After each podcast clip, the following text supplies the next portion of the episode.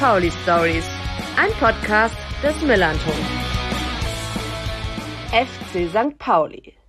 Ein Verein mit einer Fanszene, die sich dick auf die Fahnen geschrieben hat, gegen Sexismus zu sein.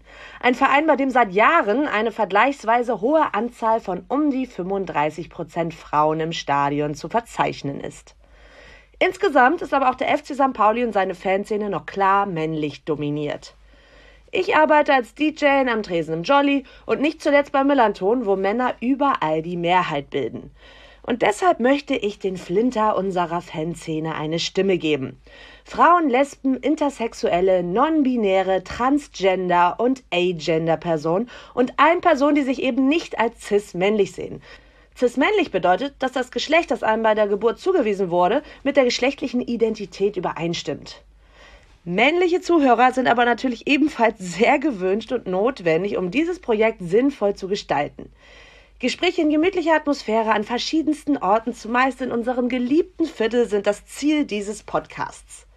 Dabei spreche ich mit St. Pauli-Fans, die ehrenamtlich oder entgeltlich einen Beruf ausüben, der immer noch männlich dominiert ist.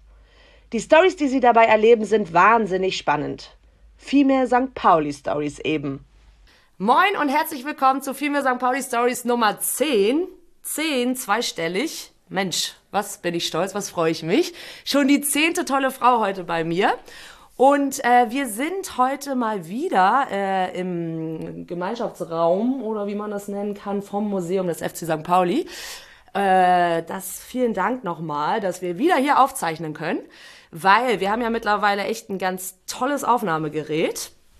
Können wir ganz schön stolz drauf sein. Das nimmt, glaube ich, ganz gut auch auf, aber es ist ziemlich schwer. Und heute geht es ja um Hanseatic Help. Und ich habe Cori von Hanseatic Help hier bei mir sitzen. Und dieses ganze Ding dahin zu tragen mit, äh, ja, in der Elbstraße unten, da fast Öwe Gönne, äh, das war dann noch irgendwie ohne Auto ein bisschen schwierig. Deswegen sind wir jetzt wieder hier und ich freue mich mega, dass äh, Cori zu mir gekommen ist. Cori, wie geht es dir? Schön, dass du da bist. Ja, gut, vielen Dank für die Einladung. Ich freue mich auch hier zu sein und freue mich auf unser Gespräch. Ja, sehr schön. Ich freue mich auch total. Wir reden, wie gesagt, über Hanseatic Help und die Kleiderkammer und so weiter und so fort, wie das Ganze entstanden ist, was du da so machst. Und äh, vorher aber wie immer deine persönliche Female St. Pauli Story. Wie bist du denn zu St. Pauli gekommen? Ähm, wie bin ich zu St. Pauli gekommen? Also als Jugendliche so ein bisschen passiv, sage ich mal. Mhm. Teil meiner Familie, also viele Onkel sind eher dem, dem anderen Hamburger Verein zugetan. Ja. Aber meine Cousins und Cousinen waren immer ähm, St. Paulianer und haben mich da sehr früh beeinflusst und okay. war dann aber in der Jugend eher so ein, so dass ich mit meinem Vater dann nochmal zu Hause Spiele geguckt habe. Ähm, war dann noch nicht im Stadion bin dann witzigerweise in Köln ähm, aktiver geworden. Ich hab, in Köln? Du hast in Köln gewohnt? Genau, ich bin ähm, zum Studium nach Köln gezogen mhm. und hatte da auch ein paar, ähm, überraschenderweise ein paar Hamburger Bekannte dann kennengelernt, wo auch einer ähm, St. Pauli-Fan ist und es gibt in Köln ein, zwei Fankneipen, ja. die jedes St. Pauli-Spiel zeigen. Ach, ja. Und, und dann gar nicht äh, Köln, sondern St. Pauli, oder? Auch den erste FC Köln, ah. aber in vielen Saisonen waren wir nicht in der gleichen Liga. Insofern gab es da oft keine ähm, Überschneidung. Und ja, da habe ich einfach angefangen, das ein bisschen mehr zu verfolgen. Mhm. Hab da auch äh, mein erstes St. Pauli-Spiel wirklich gesehen, aber im Müngersdorfer Stadion mhm. und in dem Sinne im falschen Block, weil als Erstsemester hat man, ähm, glaube ich, ein oder zweimal Freikarten fürs Stadion bekommen. Ah, was hast du denn studiert? Ähm, Regionalwissenschaften Lateinamerika. Ah, okay, so spannend. Ein spannender Kombi-Studiengang. Und da ja. war ich dann wirklich beim ersten FC Köln gegen St. Pauli im Müngersdorfer Stadion im falschen Block und habe gedacht, Mensch. Die da drüben sind irgendwie cooler. Irgendwie schon. und ähm, ja, ich habe dann lange in Köln studiert und so richtig begonnen hat es dann bei mir eigentlich, als ich wieder nach Hamburg gekommen bin, 2008, 2009. Aber lustig, so rum, ja, kann man auch mal habe ich auch noch nicht gehört. Also insofern war das mein erstes Auswärtsspiel in dem Sinne, ja. aber halt nicht so, wie es eigentlich ähm, sein sollte. Okay, und dann dein erstes Heimspiel bei uns im Stadion? Ähm, das war 2009 und ich kann mich wirklich nicht mehr dran erinnern, gegen wen. Du bist nicht die Einzige, habe ich schon öfter mal hier gehabt. Also es, es, es, war auf jeden Fall auch kein Spiel und keine Mannschaft, die man sich jetzt absolut merkt, mhm. aber es war... Ähm, ich fand es total toll. Ich bin mit einem Freund meiner Eltern mhm. hin, der schon einige Semester älter ist und aus dem Grund, weil er auch ein bisschen gesundheitlich angeschlagen war, saßen wir, also wir saßen ähm, auf der Nord. Ja. Und ich glaube, ganz viele um mich herum hatten nicht ganz so viel Spaß an mir. Okay, weil ich sehr schnell gemerkt habe, dass Sitzen nicht meins ist. Ah, ja, klar. Ähm, so ein paar haben auch wirklich mitgemacht, aber das Nordfamilienblock und dann irgendwie immer so ein aufhüpfendes Mädel da, ähm, haben, glaube ich, nicht alle so gut gefunden wie ich, aber ähm, ja, das war so mein erstes Stadionerlebnis und Und hast du gedacht, Mensch, ich möchte eigentlich lieber da, wo mehr gehüpft wird. ich bin dann sehr schnell zu anderen Freunden ähm, in die Gegend gerade im E-Bereich Mhm. gewechselt, aber ähm, da immer noch nicht so regelmäßig. Also, Okay. dass ich wirklich sehr, sehr regelmäßig zu den Spielen gegangen bin, fing so ab 2012, 13 an. Ah, okay. Und jetzt stehst du wo? Ich stehe jetzt auch auf der Gegend gerade, aber Mhm. genau auf der anderen Seite, ähm, im C-Block, ähm, relativ an der Ecke zur, zur Süd rüber. Okay. Also nicht weit weg von mir. okay, und äh, auswärts, außer diesem Köln-Erlebnis, jetzt auswärts, was war da dein erstes Auswärtsspiel? Ähm, das war Nürnberg Nürnberg. mit einem Fanladenbus. Mhm. Und ähm, da waren wir mit den anderen, weil mit zwei anderen Mädels aus meinem Fanclub und haben einfach nur aufs Datum geachtet, ob wir da alle können. Und überhaupt nicht, dass wir einmal mit dem Bus durch die ganze Republik. Das er, ja. Also es war so für die erste Auswärtsfahrt, wo andere sagen, ach komm, da fahren wir mal irgendwie. Ja, also meine war Kiel, ne? Also. Ja, ähm, aber es, es war gut, es hat Spaß gebracht und ähm, ja, mich haben dann auch Auswärtsfahrten ein bisschen angefixt. Also Mhm.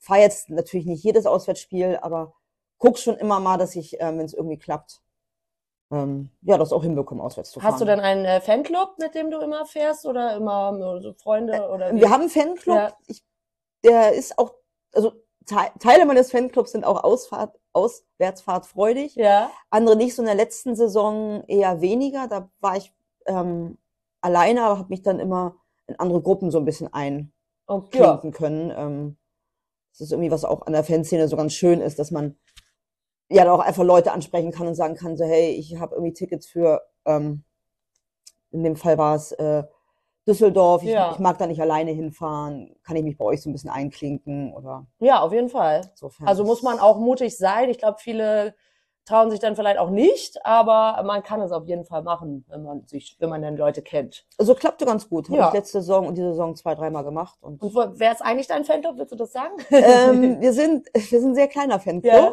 Ähm, FC Wohn, äh, FC GG Wohnzimmer. Aha. Oder FC Wohnzimmer GG. das ist schon Auf geil. jeden Fall, es ist unser Wohnzimmer und äh, auf der Gegend gerade. Ah, ich verstehe. Ja, Ja, ähm, cool. Die genaue Abkürzung muss ich ehrlicherweise sagen, weil wir uns nur Wohnzimmer nennen. Ähm, Also ein Wechsel in die Süd ist damit auch eher ausgeschlossen. ist auf jeden Fall nicht geplant. Mhm, Okay. Und äh, was ist denn so das beste Erlebnis mit St. Pauli, woran du dich erinnerst, für dich gewesen bisher? Oh, da gibt's so viele. Mhm. Ähm, so im- immer schön waren natürlich die Derby-Siege, Ja. ähm, aber auch die Derby-Siege, also die man dann auch noch live mitbekommen konnte. Ohne Corona. ohne Corona. Ähm, sehr schön fand ich persönlich den ähm, Fanmarsch damals 2020 im, zum Volksparkstadion, Mhm. dass wir da auch noch gewonnen haben, war jetzt auch nicht verkehrt. Ja.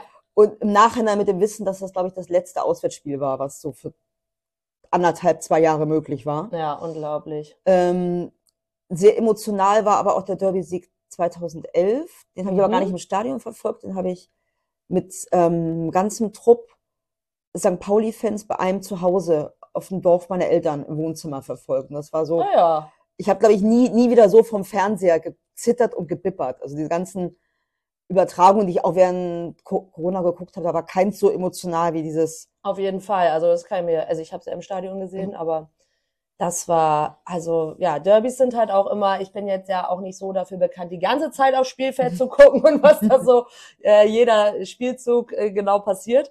Aber da ähm, beim Derby allgemein und da natürlich auch, ey, alles ganz genau sehen und äh, ganz genau verfolgen, jeden einzelnen Spielzug. Und das ist halt irgendwie schon auch mal ganz schön, ja. Ja, also du stehst in der Gegend gerade und bist eher, du bist schon eine, haben wir so ein bisschen rausgehört, die nicht sitzen möchte. Also bist du eher so eine, die da rummeckert oder schon auch richtig supportet oder wie ich nicht gerade erwähnt, äh, Spielguckerin, so nenne ich es jetzt mal. Ich glaube, so eine Mischung. Ja. Also ehrlicherweise eher eine Mischung aus Supporten Mhm. und auch, auch mal ein bisschen meckern und pöbeln. Mhm. Aber jetzt nicht so die Lauthals, die nach vorne an den Zaun stürmt und dann da irgendwen anpöbeln muss, sondern Ja, ich pöbel damit bei einer Bezugsgruppe vor mich her. Vor dir hin, ja. Ähm, wir, wir gucken natürlich auch das Spiel. Jetzt muss man ehrlicherweise sagen, wir haben jetzt nicht so den Platz, wo wir ähm, den kompletten Blick über das ganze Feld haben. Okay, aber ihr könnt ja im Gegensatz zur äh, Süd, finde ich, immer ziemlich gut gucken. Hätte ich jetzt immer so gedacht in der Gegend gerade. Ja, wir stehen recht weit unten. Wir stehen Ja, beim okay. ersten Wellenbrecher Mhm. und stehen so ein bisschen auf Torlinie. Ja, Also das kann man ganz hervorragend dann gucken. Alles, was auf der anderen, so vor der Nord sich abspielt, ist dann eher. okay, ich verstehe. Ähm, und dann supportet man mehr und pöbelt mehr. Ja, und guckt also muss man weniger. immer spielbezogener Support Genau. vielleicht. Aber schon auch gerne laut und schon auch gerne ähm, Mhm. mitmachen. Okay, cool. Und ähm, was hat dich denn oder was nervt dich denn so an unserer Fanszene? Gibt's da auch was? Ja, also ich glaube, im Großen und Ganzen finde ich, dass wir eine sehr, sehr gute Fanszene haben. Also Mhm. ich fühle mich in der Fanszene sehr wohl. Ich ähm, habe seltenst blöde Erlebnisse Mhm. gehabt, wo ich, wenn, wenn ich mit so anderen weiblichen Fußballfans, die in anderen Vereinen zugetan sind, rede, da doch andere Geschichten höre oder auch mit großen Augen angeguckt werde, dass ich mit dem Zug auswärts fahre. Ja, krass. Ähm, ne? so- ja. Wie das machst du? Und ich manchmal gar nicht, oder früher die Frage gar nicht verstanden habe, Ja. weil, ja klar, mache ich. ja, Weil, warum soll ich mit dem Auto fahren so? genau. Also das, ähm, Und ich fahre ja zum Beispiel auch, also jetzt nicht mehr so regelmäßig, aber schon seit ich halt 15 oder so, ne, 16, also sehr früh halt, ne? Und ähm, das ist ja dann schon, also für in manchen Vereinen ja nicht möglich wahrscheinlich. Ja. Das ist schon echt schlimm. ich, ich glaube, das finde ich bei uns sehr schön, aber nicht, nichtsdestotrotz ist es auch so, dass man auch immer mal wieder merkt, so, okay, es kommen doch mal Sprüche, wo man sich umdreht und sagt so, habe ich das jetzt gehört? Ja. Das war jetzt wirklich homophob Mhm. oder frauenfeindlich oder irgendwie sexistisch. Also, dass man fast überrascht ist, dass es sowas gibt, ja, denkt so, äh, Moment, ja, ja, das, habe ich das jetzt gehört? ich. Und auch ja. teils Mackertum, wo man auch denkt, Mhm. so, oh Jungs, das, und das sind Jungs, das müssen wir nicht gendern, glaube Ja. ich. Ähm, was anstrengend ist, auch so die, die ein oder anderen Vorfall in jüngerer Zeit. Ähm, also ich glaube, bei uns in der Fanszene ist alles noch nicht so richtig super perfekt, aber ich glaube, wir sind schon relativ weit vorne. Mhm. Ich glaube, was mir irgendwie wichtig wäre, dass man sich mit dem, was wir erreicht haben oder was, was auch super läuft, nicht zufrieden geben. Genau. Also man irgendwie sagt so, ja, es ist toll, es ist toll, dass sich eigentlich ähm, eine Frau meistens wirklich sicher fühlen kann und wohlfühlen kann. Es ist auch toll, dass, wenn man mal blöd an, angemacht wird, sehr viele um einen herum sagen so, Moment, Ja. äh, stopp, hier läuft was schief. Also das finde ich ein tolles Gefühl. Nichtsdestotrotz ist es auch ausbaufähig. Genau, es ist auf jeden Fall noch äh, Verbesserungspotenzial nach oben. Aber genau, da stimme ich dir zu. Dann haben wir jetzt auch schon geklärt, was sich so ändern muss in der Fanszene, würde ich sagen. ne? Das war jetzt schon ganz gut damit abgefrühstückt. Würde ich sagen, wo, äh, werden wir jetzt mal so ein bisschen über Hanseatic Help sprechen. Was ist denn das eigentlich genau? Ähm, ja, was sind wir genau? Wir sind ein regionaler ähm, Soziallogistiker, kann man uns vielleicht nennen. Mhm. Das heißt, wir sammeln Kleidung, wir sammeln aber auch alltägliche, also Sachen des täglichen Bedarfs, wie wir sammeln Schuhe, wir sammeln Hygieneartikel, Schulranzen, Schulmaterial ähm, und verteilen die nicht direkt an bedürftige Menschen, sondern geben die weiter an Organisationen, Vereine, auch behördliche Stellen, die direkt mit ähm, in welcher Art auch immer bedürftigen Menschen arbeiten. Mhm. Das heißt, wir nehmen den diesen ganzen Prozess der Arbeit ab, Spenden annehmen, Spenden sortieren, Spenden kommissionieren und dann weitergeben. Das Okay. ist so eins unserer Hauptbereiche. Ähm. Und euch gibt's ja seit 2015. Wir werden auch gleich nochmal genauer darüber sprechen, wie das Ganze entstanden ist. Aber ich habe mich ja mal so ein bisschen damals auch gefragt, wieso gab's sowas irgendwie vorher noch nicht? Oder gab es nur in unseren Kreisen das noch nicht? Oder warum musste sich das erst 2015 sozusagen gründen? Ich glaube, Kleiderkammern gab es ja auch vorher schon. Da Mhm. hatten dann ja viele Organisationen haben ihre Kleiderkammern, das Deutsche Rote Kreuz, Johanniter, Malteser.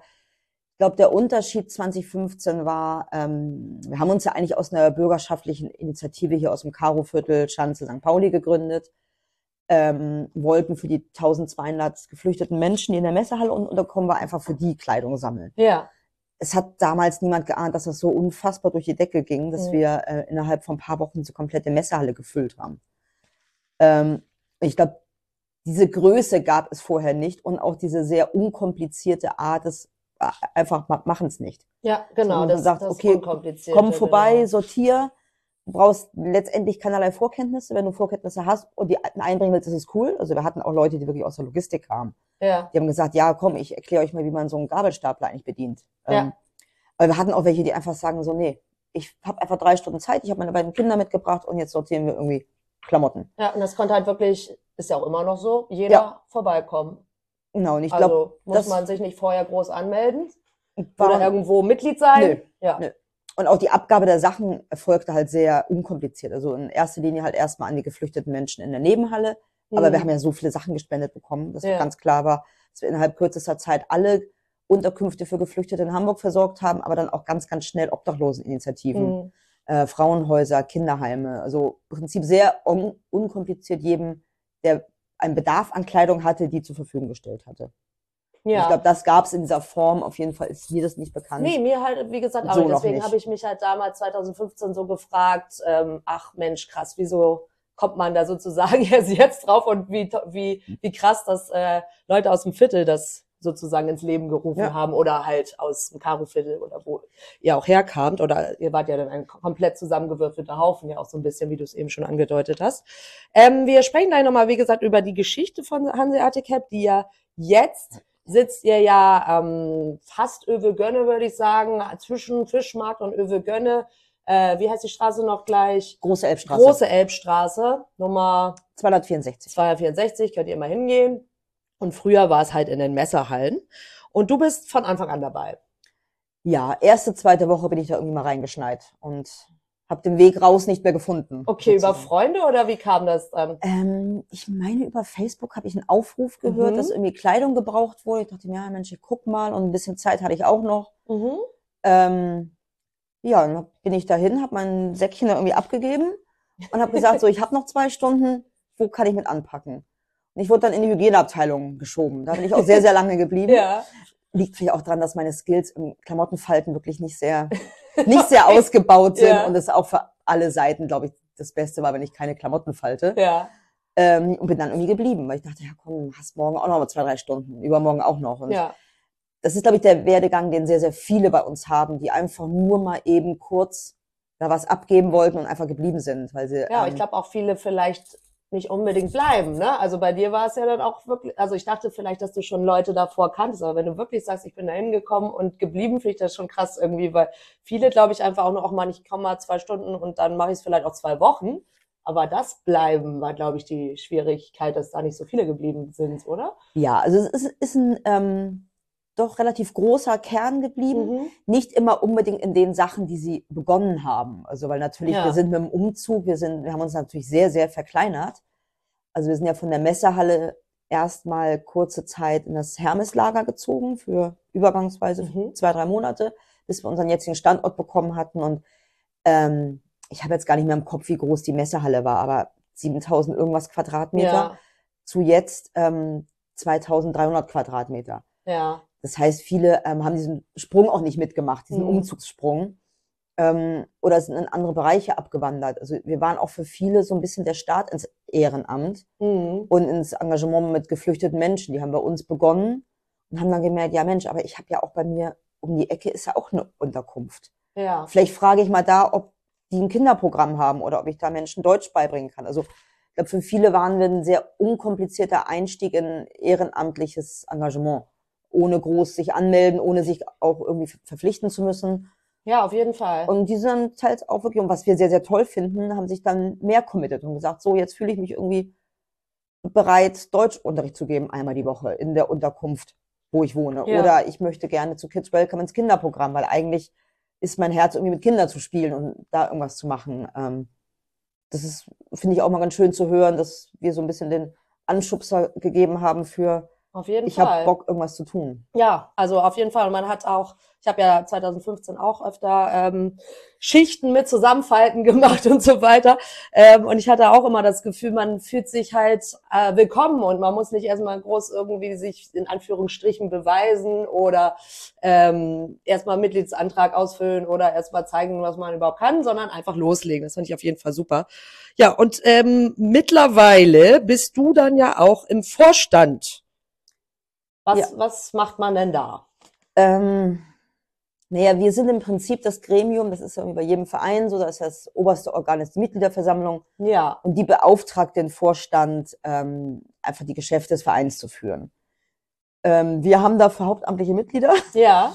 Äh, oder hauptamtlich Mitarbeitende. Ähm, das heißt, unsere operative Arbeit ist nicht mehr ganz so stark wie in Anfangszeiten des Vereins, wo der Vorstand geschäftsführend war. Mhm. Ähm, was wir so ein bisschen machen, oder was jetzt speziell auch so ein bisschen mein Bereich ist, ist ein bisschen ähm, das Netzwerk aufbauen, pflegen zu Partnerorganisationen, aber auch zu ähm, behördlichen Strukturen, teils zu Ansprechpartnern in den Bezirken, aber auch zu unseren ganzen Bestellern. Ähm, ich bin ein bisschen im Bereich Fundraising, mhm. unterstützt da und sonst eigentlich, ähm, was so das ganz Operative betrifft, bisschen in der Hallenlogistik. Okay. Dass ich da die, die Bestellung aufnehme, ähm, mit anderen natürlich immer noch den E-Mail-Account betreue ähm, und auch ein bisschen da, wo Sachen anfallen. Also wir ähm, haben ja immer mal wieder neue Projekte, ja. wo man sagt, Mensch, so gerade wenn man selber mal vom Schreibtisch weg muss und sagt, ja, jetzt packe ich da mal zwei, drei Stunden mit an. Das funktioniert halt heute immer noch so, obwohl wir bisschen professionellere Strukturen natürlich haben, ähm, ist immer noch der Raum dafür da, dass man einfach sagt, so, ähm, ich, schal ich schalte mich da kurz zwei Stunden sein. an. Und dann ist natürlich mit die Hauptaufgabe vom Vorstand, dass er so ein bisschen sich um die strategische Weiterentwicklung des Vereins guckt und natürlich der enge Austausch mit unserer Geschäftsführung, mhm. ähm, die ja für uns in dem Sinne die operativen G Geschäfte leitet und verantwortlich ist, sind wir natürlich im regelmäßigen Austausch mit ihr und. Ist auch eine Frau, ne? Ja, genau, das ist Claudia. Ähm, auch, auch Fußballfan. Ah, okay. Aber, und auch dem FC St. Pauli zugetan, aber sie ist eher im Ruhrpott bei Bochum ähm, okay. ver verordnet. Alles klar. Also bei euch sind schon auch viele Frauen, die dort arbeiten und auch anscheinend ähm, in äh, Geschäftsführung und ähm, Vorstand seid ihr auch mehr Frauen als Männer, ne? Ja. Ja. Ich glaube, das Verhältnis so bei unseren Mitarbeiterinnen ist ähm, ein Drittel, zwei Drittel. Okay. Ein Drittel Männer, zwei Drittel Frauen. Gut, dann bist du hier ja eigentlich falsch. hab ja immer welche, wo ähm, die in Berufen arbeiten, wo Männer ähm, mehr Männer arbeiten als Frauen. Aber es ist ja auch total schön zu hören, dass es mal nicht so ist und dass die Frauen halt da äh, ja bei euch so ein bisschen ja außer das Sagen haben. Oder vielleicht willst du nicht das Sagen, aber in, in der Überzahl sind. Ähm, und äh, manchmal habe ich aber auch so ein bisschen das Gefühl, weil für mich, wie gesagt, haben wir eben schon so ein bisschen drüber gesprochen, war es ja so schön einfach, dass man dann dahin gekommen ist und so eine praktische Arbeit machen konnte. Und manchmal, ich weiß nicht, ob du das auch so gesehen hast, hatte ich bei manchen männlichen Freunden äh, das Gefühl, dass so dieses, äh, ja, also jetzt hier Kleidung zusammenlegen und so, das ist jetzt so nicht so meins. So, ich weiß nicht. Ähm, Hast du das auch so empfunden oder war das so mein subjektives Empfinden, was ich nicht so schön fand? Ähm, ja, teils auch. Also ich, ich habe ja selber auch keine Kleidung zusammengelegt, einfach als äh, ich, dann ist okay. ich da keine, keine große Befähigung zu habe, aber es war schon teils oder ist auch heute teils noch so, dass es doch klassisch so ist, der Mann geht zum Hubwagen mhm. und schiebt die Paletten mhm. auf den LKW und die Frau guckt sich die Damenblusen an und guckt da, ob die Knöpfe noch dran sind. Das ist teils noch so und glaube ich war 2015 auch vielleicht noch ein bisschen stärker, weil da einfach noch viel, viel mehr Menschen waren. Ähm, was ganz spannend ist, was ich ganz spannend finde, dass unsere Logistik derzeit ausschließlich von Frauen geleitet wird. Mhm. Also die wuppen irgendwie drei Ladies. Alle keine gelernten Logistikerinnen. Okay, cool. Ähm, sind da einfach zugekommen wie, ja, sie waren lange da, ähm, erst ehrenamtlich, dann hatte die eine eine andere Form von Anstellung bei uns und dann war irgendwie der Bedarf da auf diese Stelle und meinte, ja, dann mache ich das halt. Und jetzt ist unsere Bereichsleitung Logistik. Ja. Ähm, aber es ist schon noch so, also ich weiß, ich weiß so als Beispiel, dass es immer für ganz große Augen, Augenaufreißen gesorgt hat, als unsere eine Buftine. Also wir haben auch, wir haben jedes Jahr zwischen sechs und acht Menschen, die Bundesfreiwilligendienst bei uns mhm. leisten. Buftine? genau, das ist äh, Katrin, unsere Buftine. Ja. Ähm, ich weiß nicht, wie alt sie damals war, 19, 20 die war unsere Lkw-Fahrerin. Mhm. Und das war dann, wenn sie dann ausgefahren hat, die Bestellung und dann da irgendwie zum Deutschen Roten Kreuz oder zum Maltesern kam schon so wie so ein junges Mädel auf dem LKW. Also schon echt krass, aber cool, ja. Sehr und ich habe mhm. ähm, und wir dachten immer so, ja, eigentlich sollte das doch normal sein. Ja. Also allerdings. was was ich immer krass fand, dass sie es hinbekommen, weil in dem Alter hast du ja noch nicht so lange deinen Führerschein. Also das fand ich eher so, wow. Ja. Die hat ein Jahr Führerschein und fährt mit diesem das war jetzt nicht so ein Riesending, aber es sind dreieinhalb Tonner und den musst du auch erstmal durch, durch die Hamburger Innenstadt bewegen. Ja. Das fand ich eher so krass, dass sie das so hinkriegt, ohne jetzt schon sechs, sieben, acht Jahre Berufs ja. äh, Fahrerfahrung zu haben. Aber teils ist es in dem Bereich schon noch so, dass es ungewöhnlich ist. Mhm. dass da eine Frau mit dem LKW kommt und den ablädt und nicht irgendwie so ein starker Mann dann die Paletten darunter zieht. Mhm. Und ähm, ich glaube, wir sind, ich glaube, wir sind relativ, also wir achten oder wir versuchen sehr im Verein darauf zu achten, ähm, aber auch wir sind nicht frei von, dass es komische Sprüche gibt oder Okay. dass Frauen oder nicht irgendwie vielleicht Sachen nicht zugetraut werden und so. Ja, wie du bist doch eher Damenabteilung Blusen Mhm. sortieren. Ähm, oder dass Männer es komisch finden, wenn wir sie bitten, kannst du da mithelfen beim Sortieren. Ja. Also das gibt's halt immer noch. Und ähm, ja, wir versuchen dann natürlich auch ein bisschen sensibel zu sein. Wir haben jetzt gerade auch wahrscheinlich spät ähm, auch so, ein, so eine Awareness-Gruppe gebildet, Ah, okay. Mhm. weil wir doch ein teils sehr diverser Verein sind ähm, und, glaube ich, auf die verschiedenen Bedürfnisse der verschiedenen Menschen da auch mehr geachtet werden muss. Und was manche auch übergriffig finden, was andere vielleicht gar nicht so sehen, Mhm. dass wir versuchen, da so ein bisschen sensibler zu werden. Ja, also auch da, wie bei unserem FC St. Pauli, schon ganz gut, aber noch nicht perfekt. Genau. Wahrscheinlich erreicht man den Sta also das, dieses Stadium perfekt zu sein auch gar nicht. Nee. Aber ich glaube, da ist immer noch viel Luft nach oben. Mhm. Also ähm, Ja, also genau. Wir haben jetzt schon mal so ein bisschen alles angedeutet. Nochmal kurz zur Sortierung. 2015, wie gesagt, kamen ja die ganzen Geflüchtete nach Hamburg und auch in die Messehalle oder in die Messehallen. Äh, Und dann, ähm, ja, entstand daraus euer Projekt in den Messehallen. genau. Weil ihr dachtet, Mensch, jetzt ist es eh nebenan und dann ist es irgendwie einfach oder wie kamt ihr an die Messehallen? Wir dachten einfach, Mensch, die Menschen brauchen ja was. Die kamen Mhm. ja wirklich mit dem, was sie irgendwie in Tüten tragen konnten, am, am Hauptbahnhof an und haben dann, ähm, ein paar Leute haben sich dann überlegt, hier aus dem ganzen Viertel, dass man dort auch was machen muss, machen könnte. Und was kann man schnell machen? Okay, man kann Kleidung sammeln.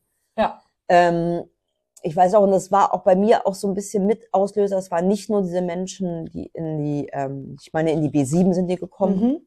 In den die Messe, ja, genau. Ja.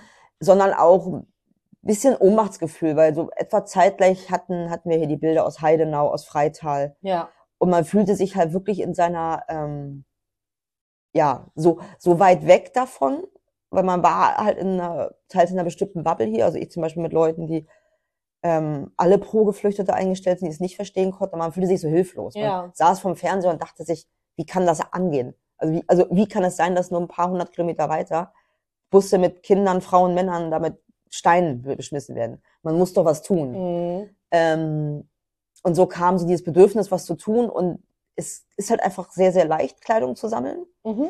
Ähm, und es wird dann einfach bei der Messe angefragt, ob da nicht daneben ein bisschen Platz wäre. Und wir haben am Anfang so eine kleine Ecke in der Messehalle bekommen. Oh ja. Die wurde jeden Abend ein bisschen weiter verschoben. Und ähm, irgendwann war sie halt so voll, dass die Menschen von der Messe auch nicht mehr so zurückrudern konnten. Weil Okay. die dachten, ja, die sortieren da jetzt in einer Ecke mal so ein bisschen was. Und wie gesagt, wir haben jeden Abend die Linie ein bisschen weiter verschoben und irgendwann hatten wir die ganze Messe Wahnsinn. okkupiert ähm, und halt dieses riesige Projekt draus gemacht. Ja. Und das hat einfach irgendwie aus dieser Eigendynamik bekommen, dass man dachte, okay, wow, wir können jetzt nicht nur aufhören, nur weil die neben uns versorgt sind, Mhm. weil wir haben so viele Sachen und es gibt ja so einen großen Bedarf. Also es gibt ja so viele obdachlose Menschen, die brauchen ja auch Sachen. Also Ja. haben wir da die Kontakte geknüpft. Oder äh, wir haben teils auch nach Mecklenburg-Vorpommern Sachen gebracht. Ähm, oder haben mit Kiel zusammengearbeitet und sind dann schon ein bisschen überregionaler geworden. Hatten die ersten Transporte Ende des Jahres in Nordirak Oh. organisiert. Ja. Wahnsinn. Von diesem, wir machen mal hier so ein paar Klamotten in die Ecke von der Messehalle Ja. zu heute. Das ist äh, ja schon Wahnsinn. Äh, wie kamt ihr denn an die Spenden? Weil da hattet ihr ja, da gab es ja noch nicht den Verein Hanseate Gap, da wart ihr einfach ein paar Menschen, die in der, Klei äh, in der Messehalle eine Kleiderkammer aufmachen. Wie habt ihr denn aufgerufen? Also einfach dann jeder für sich irgendwie einen Aufruf äh, in der, bei Instagram oder gab's das da schon? Oder, oder Face- Facebook? genau, du gab's Ja. auch über Facebook. Wir haben sehr viel über Facebook wirklich gemacht. Wir hatten da auch ähm, zwei, drei Leute, die sich hauptsächlich darum gekümmert hatten. Die Mhm. hatten nicht so viel Zeit, um selber in der Messehalle mit anzupacken. Ähm, und haben gesagt, okay, wir machen es von zu Hause. Ihr gebt uns irgendwie per Telefon durch, was brauchen wir jetzt ganz dringend. Also wir hatten wirklich Ta Tageslisten. Also montags warten Leute, bringt uns Jeans, bringt uns Pullis, bringt uns Schlafsäcke. Dienstags warten, oh nee, wir brauchen Kinderbodies. Mittwochs gab es Mangel an Schuhen. Ähm, gab es dann so eine Facebook-Gruppe? Also genau, genau, es gab die Kleiderkammer ja. Messehallen Facebook-Gruppe. Ja. Dann gab es Aufrufe über die Medien. Ähm, das Hamburger Abendblatt hat bei sich einen Aufruf mal gestartet und es ging dann so weit, dass wir Glacis-Chaussee sperren mussten, weil einfach so viele Menschen kamen, dass die einfach mit ihren Autos da alle standen und dachten so, Gott, ja. wo, wo wollen die ganzen Menschen hin? Oh Kacke, die wollen zu uns. Ja. Also es war, es war überwältigend. Wahnsinn. Dass auf einmal gefühlt ganz Hamburg ähm, sagt, okay, guck mal in meinem Schrank, was mhm. ich noch finden kann. Und ich frage nochmal meinen Nachbarn, ich frage nochmal meinen Opa. Irgendwer hat auch noch irgendwie einen Pulli und eigentlich ist mein Sohn auch aus seinen Fußballschuhen schon rausgewachsen. Ja. Packe ich auch noch ein.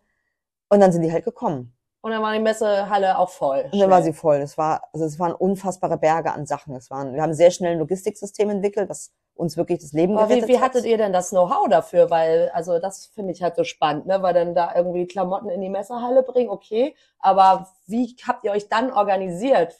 Es, es war viel Schwarmwissen. Mhm. Es war viel, es war auch viel Learning by Doing. Wir haben auch viele Fehler gemacht, ähm, wo man sagt, oh, das ist keine gute Lösung, das so zu machen. Ja. Wir hatten natürlich auch ein paar, die ein bisschen aus dem Bereich gekommen sind und uns einfach mal sowas gesagt haben wie, ja, man muss Paletten folieren, sonst kippen die die Kartons wieder runter. Ja. Wir hatten ein paar aus der Logistik, wir hatten ähm, auch welche, die jetzt noch dabei sind, die Lkw-Fahrer waren, also wirklich professionell, ne, ähm, die normalerweise mit 40 Tonnen durch die Gegend fahren, die haben die Bestellung ausgeliefert, weil sie sagen so, ja, ich habe noch Kontakte zu einer Spedition, da kriegen wir einen LKW. Ähm, und dann war es einfach ganz viel Schwarmwissen und ganz viel auch ausprobieren, was, was funktioniert, was macht Sinn, ja. was macht keinen Sinn, was ist logisch. Ja. Schon cool, ne? Mhm, ja. das alles so. Wir haben so eine Menge klappt. gelernt. Ja. Habt ihr denn gedacht, das machen wir jetzt mal so zwei, drei Wochen? Oder kam dann schon schnell so dieser Gedanke, Mensch, das könnte wirklich ein großes, langfristiges Ding werden?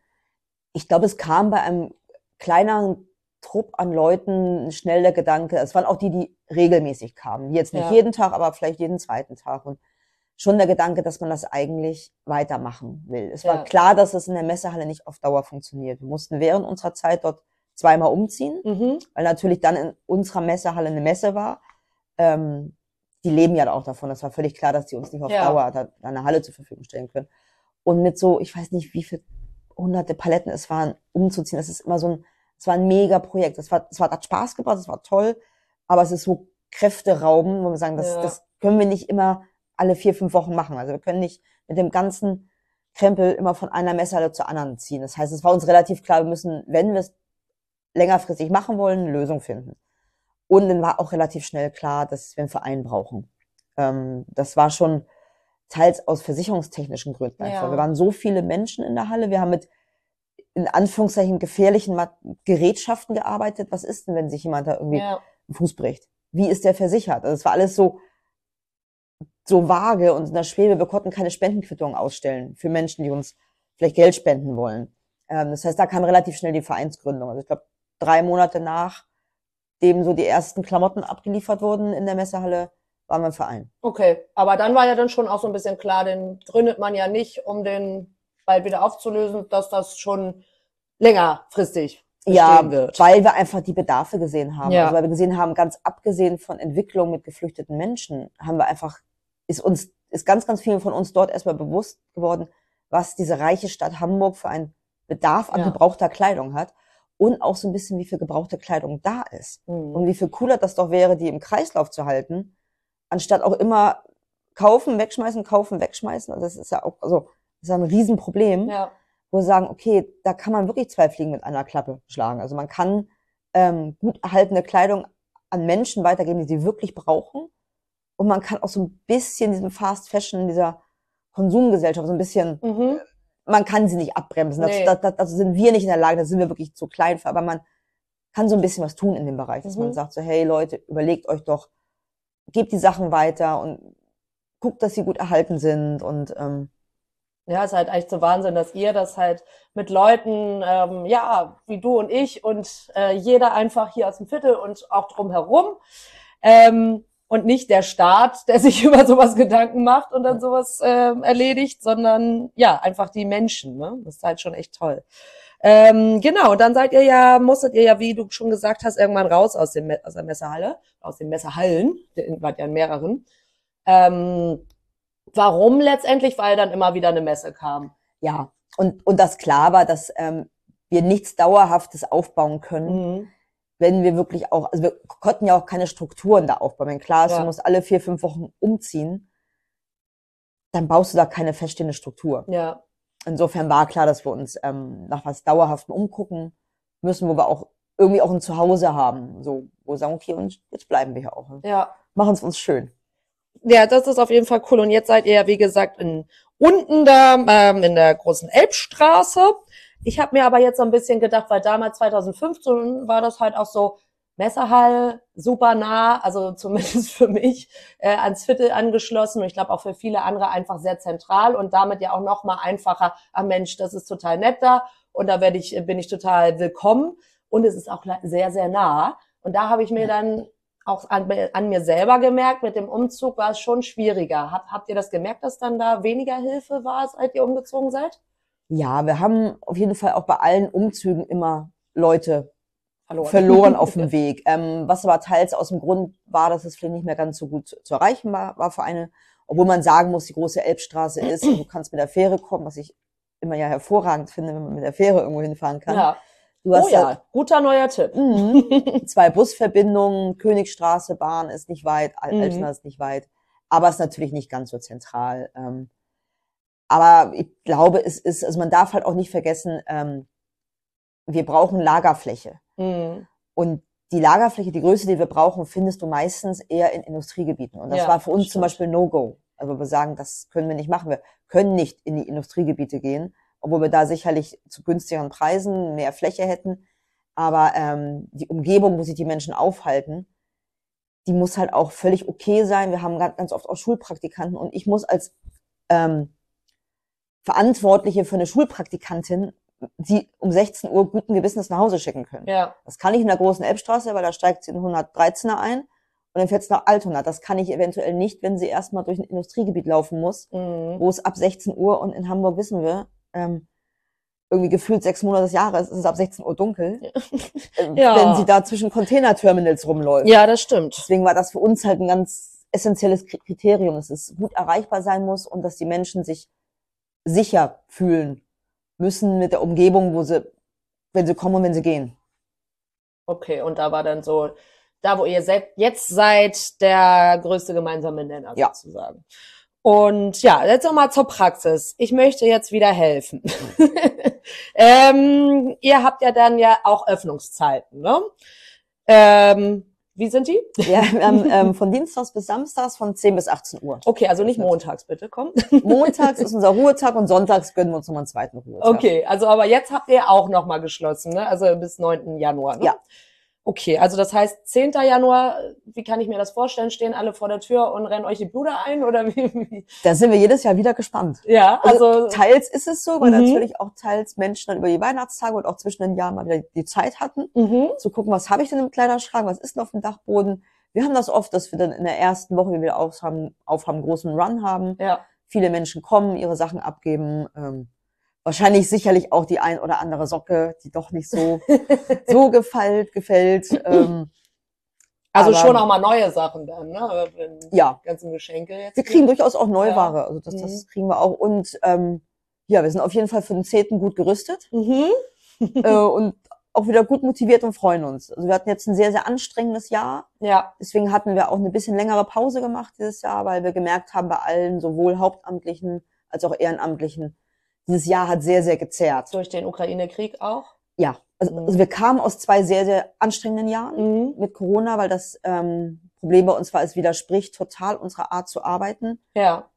Leuten zu sagen, du darfst nicht kommen wegen Corona. Also ja, wir sind so, komm, krass, ja. komm vorbei und komm, wann du willst. Und dachten wir so, okay, das geht irgendwie nicht. Wir haben auch bei ehrenamtlichen Helfenden haben wir ganz viele Menschen, die schon vom Alter her zu vulnerablen Gruppen gehören. Und das war so dieses, nee, jetzt müssen wir Spendenabgabe mit Termin machen. Mhm. Ähm, wir haben, ähm, das war das, passt auch wieder dann so ein bisschen zum Einstiegsthema, die Fanszene St. Pauli. Wir haben Unterstützung von dem bekommen. Wir haben zweimal eine mobile Annahme an der Rindermarkthalle gemacht, Mhm. Drive-In. Mhm. Wir dachten, okay, die Leute sollen einfach kommen, zu Fuß, Fahrrad oder Auto und geben nur ihre Sachen ab. Und Ja. also so eine kontaktlose Übergabe von Spenden. Weil wir haben natürlich gemerkt, auch während Corona, wir brauchen ja Spenden. Ja. Also die Obdachlosen waren immer noch obdachlos. Ja. Menschen, die irgendwie ähm, alleinerziehend sind. in Und Corona war es ja noch mal schwieriger für Eben. Obdachlose. es war noch, noch viel, viel schwieriger. Ja. Das heißt, wir brauchten die Sachen trotzdem. Ja. Und hat ganz großartig aus der aktiven Fanszene einige sich bereit erklärt, bisschen die Einweiser im Drive-In zu machen. Ah, ja, also dafür cool. sor- sorgen, dass irgendwie, okay, du bist die Autoschlange, du wartest noch mal kurz, du bist die Fahrradschlange, Ja. die Fußgänger gehen bitte hier rum. Ähm, wo es immer irgendwie schön war, es war A, wieder schön ins Viertel zurückzukommen. Und man sagt, wir haben ja auch regelmäßig bei St. Pauli-Spielen mal Mhm. Annahmen. Und dann war es auch irgendwie wieder cool zu sagen, so ja, irgendwie auch diese Fanszene engagiert sich Auf jeden unheimlich. Fall, ja. Wenn man die anschnackt und sagt so, boah, habt ihr irgendwie fünf, sechs, sieben, acht Leute, Mhm. die da irgendwie supporten können, war sofort so, ja klar, wann, wie, wo. Ähm, und da, das waren zwei anstrengende Jahre und dann dachten wir so ein bisschen so, puh, hatten eine sehr anstrengende Wärmegeben-Kampagne. Wärmegeben-Kampagne ist unsere größte Kampagne Mhm. eigentlich jedes Jahr, seit drei Jahren. Die startet so im Oktober. Da geht's wirklich ganz explizit drum, um ähm, wir brauchen wärmende Sachen für Menschen, hauptsächlich für Menschen, die auf der Straße leben, aber auch mittlerweile viel für Kinder. Also dass einfach Eltern für ihre Kinder keine adäquate Winterkleidung sich leisten können. Das ist wahrscheinlich seit diesem Jahr auch noch mal krasser. Ja, ist mit Corona krasser geworden, wird auch jetzt nochmal, dass Mhm. da merkt man Anstieg, das ist wirklich diese Wärmegeben-Kampagne, das zielt sehr, sehr ab auf Winterjacken, Schlafsäcke, Mhm. Isomatten. Und die ist 2021 super gelaufen, was Mhm. toll war, aber was auch unfassbar viel Arbeit war. Ja. Und dann dachten wir uns so, wow, jetzt können wir so Januar noch so ein bisschen abarbeiten Mhm. und dann so Februar, März mal so ein bisschen ruhiger machen, sich ein bisschen sortieren, mal alles ein bisschen, ja, mal ein paar Überstunden abarbeiten, weil dann kommt auch irgendwann wieder die Schulranzensammlung, die Festivalsaison, ja, und dann kam der 24. Februar. Ah, okay. Und dann wurde halt alles auf links gedreht bei Ja. uns. Ähm, also wir haben, wir haben unfassbaren Support wieder bekommen, also auch Mhm. von ganz, ganz vielen Bürgern und Bürgerinnen aus Hamburg, die uns unfassbar unterstützt haben mit Zeit, mit, mit Klamotten. Wir haben Lebensmittel begonnen zu sammeln. Aber es war natürlich ein sehr anstrengendes Jahr dadurch. Ähm, und darum jetzt ein bisschen die längere Winterpause, dass wir dann am 10.01. wieder starten können. Ja, Und- dann hoffen wir mal, dass es nochmal zumindest ein wenig stressfreieres Jahr wird. Ja. Toll, toll, toll. ja, genau. Also nochmal, wenn ich jetzt ähm, was spenden möchte, wie gesagt, nicht montags kommen, Dienstag bis bis Samstag, Samstag von 10 bis 18 Uhr. 10 bis 18 Uhr. Also kann man auch noch nach, nach der Arbeit eventuell schaffen. Und, äh, oder samstags halt. Und dann macht es wahrscheinlich auch Sinn, wenn ich mich äh, vorher erkundige, was gerade gebraucht wird. Wir haben auf unserer Homepage immer den ak aktuellen Spendenbedarf. Es gibt so ein paar Sachen, die werden ehrlicherweise immer gebraucht. Es sind Männersachen. Immer alltagstaugliche Männersachen. Mhm. Es sind immer Schlafsäcke, es sind immer Isomatten, es sind immer Zelte. Mhm. Ähm, es sind auch immer Hygieneartikel Neuware. Also die nehmen wir nur als Neuware an. Ähm, und manchmal ist es wirklich so, dass wir so eine Art Annahmestopp für Damenkleidung machen. Das machen wir nicht immer, Mhm. weil wir haben jetzt auch, wir haben jetzt drei Stores, wo wir Leute direkt versorgen. ja. Da haben wir auch jetzt einen we wesentlich größeren Bedarf an Damenkleidung. Aber ehrlicherweise, das entspricht wirklich dem Klischee. Frauen bringen mehr Sachen vorbei. Genau, also habe ich mich dann ja. halt auch gefragt, weil es ist ja wirklich immer so, dass ja, Männer Sachen gebraucht werden und Männer anscheinend nicht so gerne aussortieren und auch nicht so viel haben wahrscheinlich. Oder ich weiß nicht, Ich- woran das liegt, aber ich weiß immer so, also wenn ich da so an meinen Vater denke, ähm, gut, der ist jetzt auch nicht repräsentativ, weil er einfach ähm, von einer anderen Generation ist. Der hat da, der hat seine Sachen aufgetragen. mhm. Wenn das T-Shirt durch war, wurde das nochmal im Garten verwendet und wenn es dann wirklich durch war, hat er damit irgendwie das Auto ja, geputzt. Und dann war es nur noch ein Feudel. Also dann, dann war das es ist ja nichts eigentlich mehr. löblich, ne? Also Eigentlich schon, Mhm. ist für uns kontraproduktiv. Ja, das stimmt. Wir brauchen ja genau diese, Ja. diese Männersachen. Aber am besten da, wenn man Sachen spenden will, vorher mal auf die Seite gucken. Mhm. Äh, man kann aber ehrlicherweise, wenn man jetzt sagt, so, boah, das finde ich auf dieser Seite nicht, also auch nicht als Ausschlussartikel, wir Ja. schließen auch ein paar Sachen aus, wo drauf steht, das nehmen wir nicht an. Was zum Beispiel? Möbel zum Beispiel. Ja. Geschirr, Möbel, äh, ähm, generell Haushaltsgegenstände, da wären unsere, ähm, unsere Partner und Partnerinnen von der Hafen hilft, die Ansprechpartner. Wir nehmen keine Spielsachen an. Aber manchmal hat man ja auch Sachen zu Hause, Gehstützen. Die stehen jetzt bei uns nicht unbedingt drauf. Da lohnt es sich durchaus, mal eine E-Mail zu schreiben. Mhm. Wir nehmen zum Beispiel auch Orthesen und, und Gehstützen an. Okay. Ähm, nicht in den Mengen, dass wir es jetzt groß öffentlich machen würden, aber wir arbeiten ja auch mit Vereinen zusammen, die zum Beispiel Transporte an die europäischen Außengrenzen machen. Die freuen sich immer über Krücken, die freuen sich immer über einen Rollator. die Obdachlosenhilfen freuen sich über Rollstühle.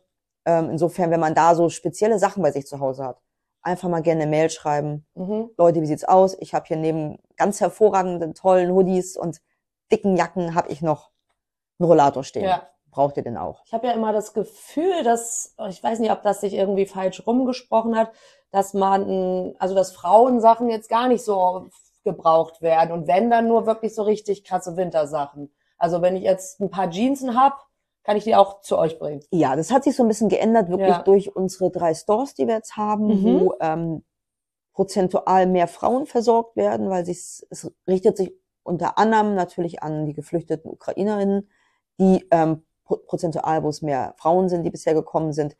Aber auch ähm, ganz oft sind es alleinerziehende Mütter, Mhm. die ähm, finanzielle Unterstützung brauchen. Deswegen ist da der Bedarf an Frauenkleidung bei uns ein bisschen gestiegen, was aber auch wirklich wichtig ist. Es müssen alltagstaugliche Sachen sein. Also wir kriegen manchmal so gerade dann, wenn es zum Ende des Sommers hingeht, so viele Hotpants wir teils bekommen und so viele baufreie Kann ich mir ja nicht Shirts. vorstellen, weil das würde ich ja irgendwie, ich denke, das weiß Da, man. da haben wir aber- den Bedarf Ja. nicht, weil wir natürlich auch oft nicht wissen. Also ich meine, ähm, vielleicht möchte auch eine 65-jährige Frau nicht unbedingt ein baufreies Top und eine Hotpan haben. Ja, Das ist vielleicht. vielleicht einfach auch nicht so der Stil, den sie gerne trägt. Deswegen sagen wir da auch alltagstaugliche Sachen, die jeder tragen kann. Okay, dann frage ich jetzt aber auch gleich mal, was war die lustigste beziehungsweise ungewöhnlichste Spende, die ihr je bekommen habt? Oh, oh, da hatten wir, da hatten wir wirklich eine ganze Menge. Ähm, also aus der Hygieneabteilung weiß ich noch ähm, unfassbar alte Hygieneprodukte, also wo wirklich noch Aus der DDR. teils aus der DDR, ich glaube aber auch teils von 1950 Okay. ähm, Hochzeitskleider. Wir haben Mhm. ein Hochzeitskleid bekommen. Wir hatten aus einer kleinen Hanseatic Help Hochzeit noch eine Messehallen gefeiert. Ähm, wir haben teils Schuhe bekommen, wo man sagt, das ist eigentlich für Showtanz eigentlich Mhm. nur geeignet, nur gedacht. Also unfassbar hohe High Heels. ähm, Corsagen mit Nieten dran. Ähm, ja. Und auch teils aber so, so Kostüme Okay. auch, also was ganz, ganz spannend ist, die haben wir bei uns dann teils rumhängen, ähm, Kostüme aus ganz anderen Kulturen, wahrscheinlich so ein tibetanischer Gebetsmantel. Total hübsch, Ja. aber man wusste nicht, was soll ich mit dem tun? Ja. Ähm, ja, es kommt manchmal sehr, sehr skurrile Sachen rein.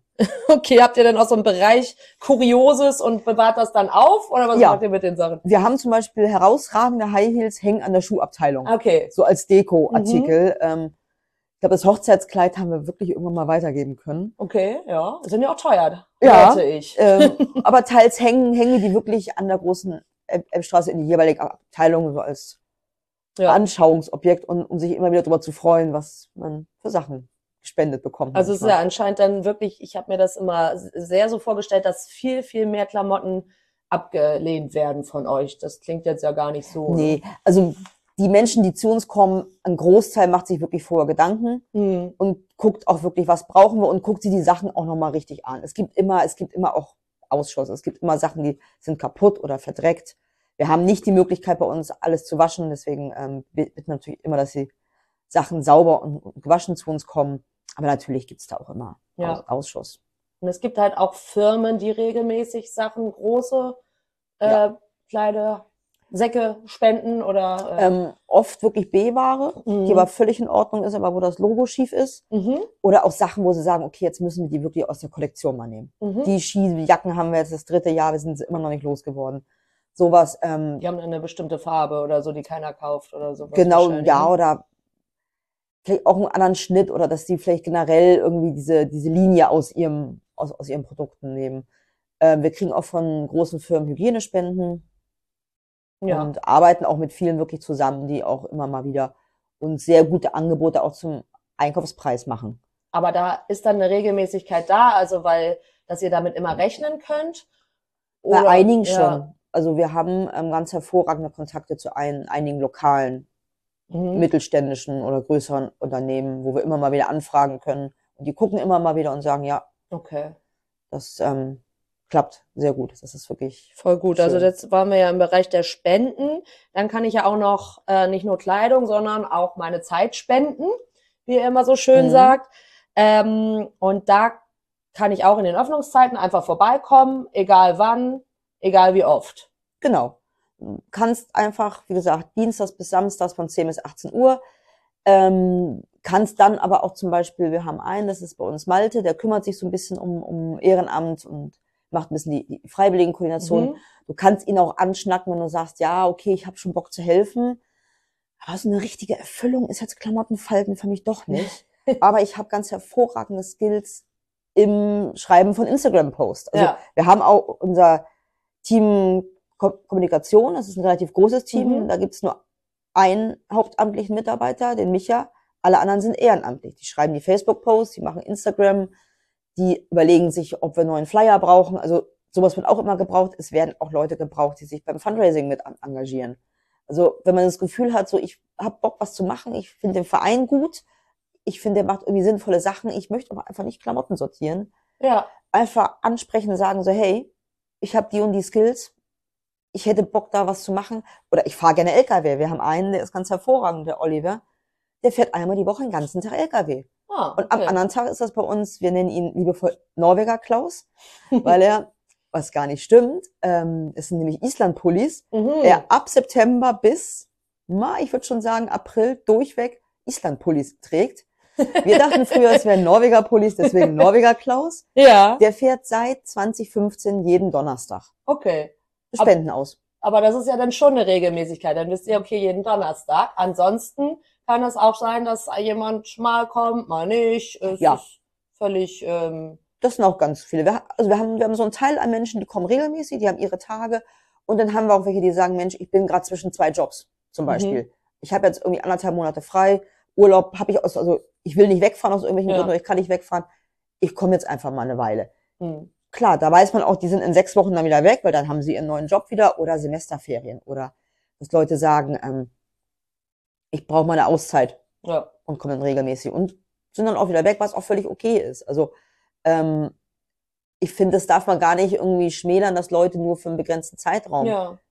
ab und zu mal kommen, ähm, weil es hilft auch. Also irgendwie alle, jeder, der irgendwie ein bisschen mit anpackt, der ein bisschen auch ähm, Leben in die Bude bringt, der da ist, der irgendwie mit, mit, mit einem guten Vibe kommt, der Bock hat, was zu machen, hilft uns. Ja, und das ist halt echt so schön. Also wie, wie wir vorhin schon gesagt haben, man kann einfach kommen. Man muss da jetzt nicht großartig ähm, in irgendeinem Verein drin sein ja. oder sich erstmal großartig beweisen. Man kann einfach vorbeikommen.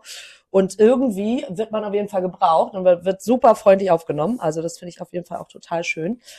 Ähm, genau, aber wenn ihr, ihr müsst ja schon auch irgendwie so festangestellte Mitarbeitende oder so äh, Ehrenamtliche haben, die irgendwie schon regelmäßig kommen, weil sonst funktioniert es ja nicht, wenn dann da am Ende niemand wäre, oder? Oder könnt ihr so sicher sein, dass da jemand ist?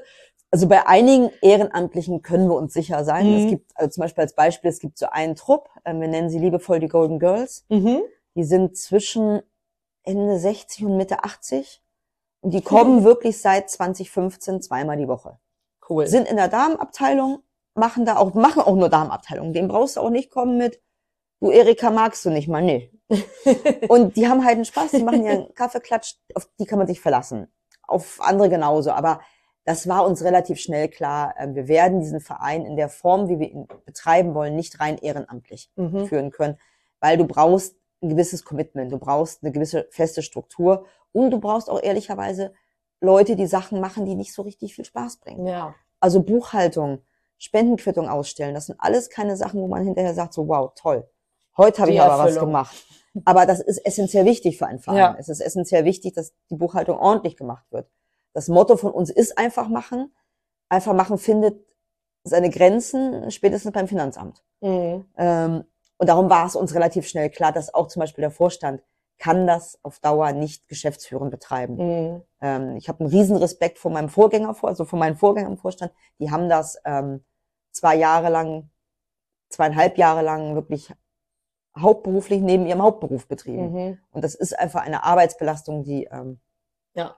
die kann man auf Dauer nicht guten Gewissens jemandem aufbürden. Und deswegen haben wir uns auch entschlossen, ähm, Stellen zu schaffen. Wir haben jetzt relativ viele Stellen. Also mhm. wir haben mit vier begonnen, die hatten wir relativ lange und jetzt sind wir in den letzten zwei Jahren wirklich deutlich größer geworden. Ähm, wir geben damit aber auch dem Ehrenamt so ein bisschen eine Freiheit, sich um Sachen nicht kümmern zu müssen und funktionierende Strukturen vorzufinden. Also das mhm. Ehrenamt muss sich keine Gedanken machen, wo finde ich die Kartons? wo ich die Sachen reinpacke. Ja. Da kümmert sich jemand drum, dass immer genügend Kartons Okay, da ist. ja. Es kümmert sich immer jemand drum, dass wir ähm, LKW parat haben, um die Sachen auszufahren. Ähm, und das muss halt finanziert werden. Also das heißt, ähm, jemand kümmert sich auch darum, dass regelmäßig Spendengelder reinkommen oder fragt bei der Stadt nach Förderung. Insofern, glaube ich, ist die Mischung ganz gut, dass man dem Ehrenamt ähm, auch die Freiheit geben kann zu sagen, so, nee, heute ist ein ganz schön schöner Tag. Das ist in Hamburg auch nicht so oft. Ich Ja. möchte lieber an die Elbe. Ja. Und nicht Elbe, große Elbstraße, sondern Öbelgönne. Und gehe halt nicht in die Halle. Ohne schlechtes Gewissen Genau. vor die Tür, ne? Ja. Weil man weiß, trotzdem ist ähm, die Arbeit so gesichert, dass die Menschen, die bedürftig sind, kriegen trotzdem die Sachen. mhm. Ähm, ich glaube, da haben wir jetzt eine ganz gute Struktur gefunden, dass Und jetzt sucht ihr auch schon wieder gerade eine oder einen Floor Manager, habe ich gesehen. genau, genau. Ähm, Und was, äh, was, was muss man da machen? das ist in einem unserer Stores. Mhm. Da geht's im Prinzip drum, ähm, ja, wie so eine Art Filialleiter von diesem einen Store. Mhm. Ähm, da versorgen wir Menschen, die ähm, bedürftig sind. Die müssen, da müssen wir leider einen Nachweis prüfen. Also das wird uns so vom Finanzamt auferlegt, dass wir die Bedürftigkeit prüfen müssen. Und der Floor Manager kümmert sich im Prinzip um das komplette Geschäft. Okay. Also er kümmert sich um Also- die Kunden, er begrüßt die Kunden, er kontrolliert die Nachweise, er kümmert sich aber auch um die Helfer und Helferinnen. Wir haben in den Stores teils einfach ehrenamtliche Menschen, wir haben aber auch ähm, Praktikanten, Praktikantinnen, wir haben Teilnehmer an ähm, einer Arbeitsmaßnahme nach dem Teilhabe-Chancengesetz. Das heißt, du musst mit einem sehr diversen, mit einem sehr diversen Team arbeiten können. mhm. Ähm, wir haben Menschen auch aus dem Inklusionsbereich und die alle haben andere Anforderungen an dich als. Floor Manager. Also das heißt, ähm, da brauchen wir auch wirklich Menschen. Klar, es ist toll, wenn du Erfahrung im Einzelhandel hast, dass du einfach Abläufe in einem Mhm. Einzelhandel verstehst. Es ist aber essentiell für uns wichtig, dass du die sozialen Kompetenzen mitbekommen, mitbringst, ähm, mit einem sehr diversen Team zu arbeiten und auch mit Menschen, die Hemmnisse haben. Mhm. Also die nicht hundertprozentig funktionieren werden, die nicht ähm, nur auf Leistung getrimmt werden können und noch gar nicht sollen. Das ist wichtig. Und man muss natürlich auch ähm, mit Schicksalen gut umgehen können, weil die Menschen, die in diesen Stores ähm, versorgt werden, die bringen oft Geschichten mit und die erzählen ihre Geschichten auch oft. Ja. Das heißt, man darf auch keine Scheu vor Lebensläufen haben, die nicht so rund sind, die vielleicht auch manchmal ja einen so ein bisschen be- bedrücken. Aber ähm, man kriegt ein tolles Team und es bringt auch wirklich viel Spaß, weil man ähm, wirklich Menschen glücklich machen Mhm. kann. Also wenn man da sieht, Schönes dass, Gefühl, dass, dass ja. jemand da einfach rauskommt und sagt, cool, ich habe jetzt für meine Tochter Klamotten, für meinen Sohn habe ich Klamotten, für mich selber habe ich auch noch eine schöne warme Jacke, jetzt gucke ich irgendwie dem Schulbeginn viel besser Ja. entgegen, weil meine Kinder kommen jetzt mit Sportklamotten in die Schule. Ja. Cool. Die müssen nicht irgendwie die sein, die mit der Jeans irgendwie draußen auf dem Sportplatz Mhm. rumlaufen. Das ist einfach ein schönes Gefühl, dass man mit sehr wenig Sachen Menschen sehr glücklich machen kann. Das Auf jeden Fall. Du hast diese Stores jetzt schon äh, ein paar Mal angesprochen. Ich muss das jetzt nochmal einmal zur Erklärung. Also genau, ihr habt ja dann die Kleiderkammer, wie gesagt, unten an der Elbstraße. Und dann habt ihr drei Stores mittlerweile? Noch drei. Noch drei. Es kommt noch wer dazu. Den einen schließen wir, der war so. einfach aber auch begrenzt Ja. bis Ende diesen Jahres. Ähm, Ja. Da suchen wir jetzt ähm, einen Ersatz für. Und das heißt, die Klamotten kommen von der Kleiderkammer in diese drei, äh, zwei Stores. Genau. Und äh, dort können dann Leute direkt hinkommen. Und die sind auch zentraler, glaube ich, der eine, ne? Ähm, der eine ist am Balindamm Mhm. und da am Hapag-Lloyd-Gebäude und der andere ist in der Hamburger Meile. Ah ja. Die ist ja relativ gut zu erreichen. Und was da vielleicht noch wichtig ist zu sagen, es ist nicht so ein Sozialkaufhaus, also die Kleidung wird umsonst abgegeben.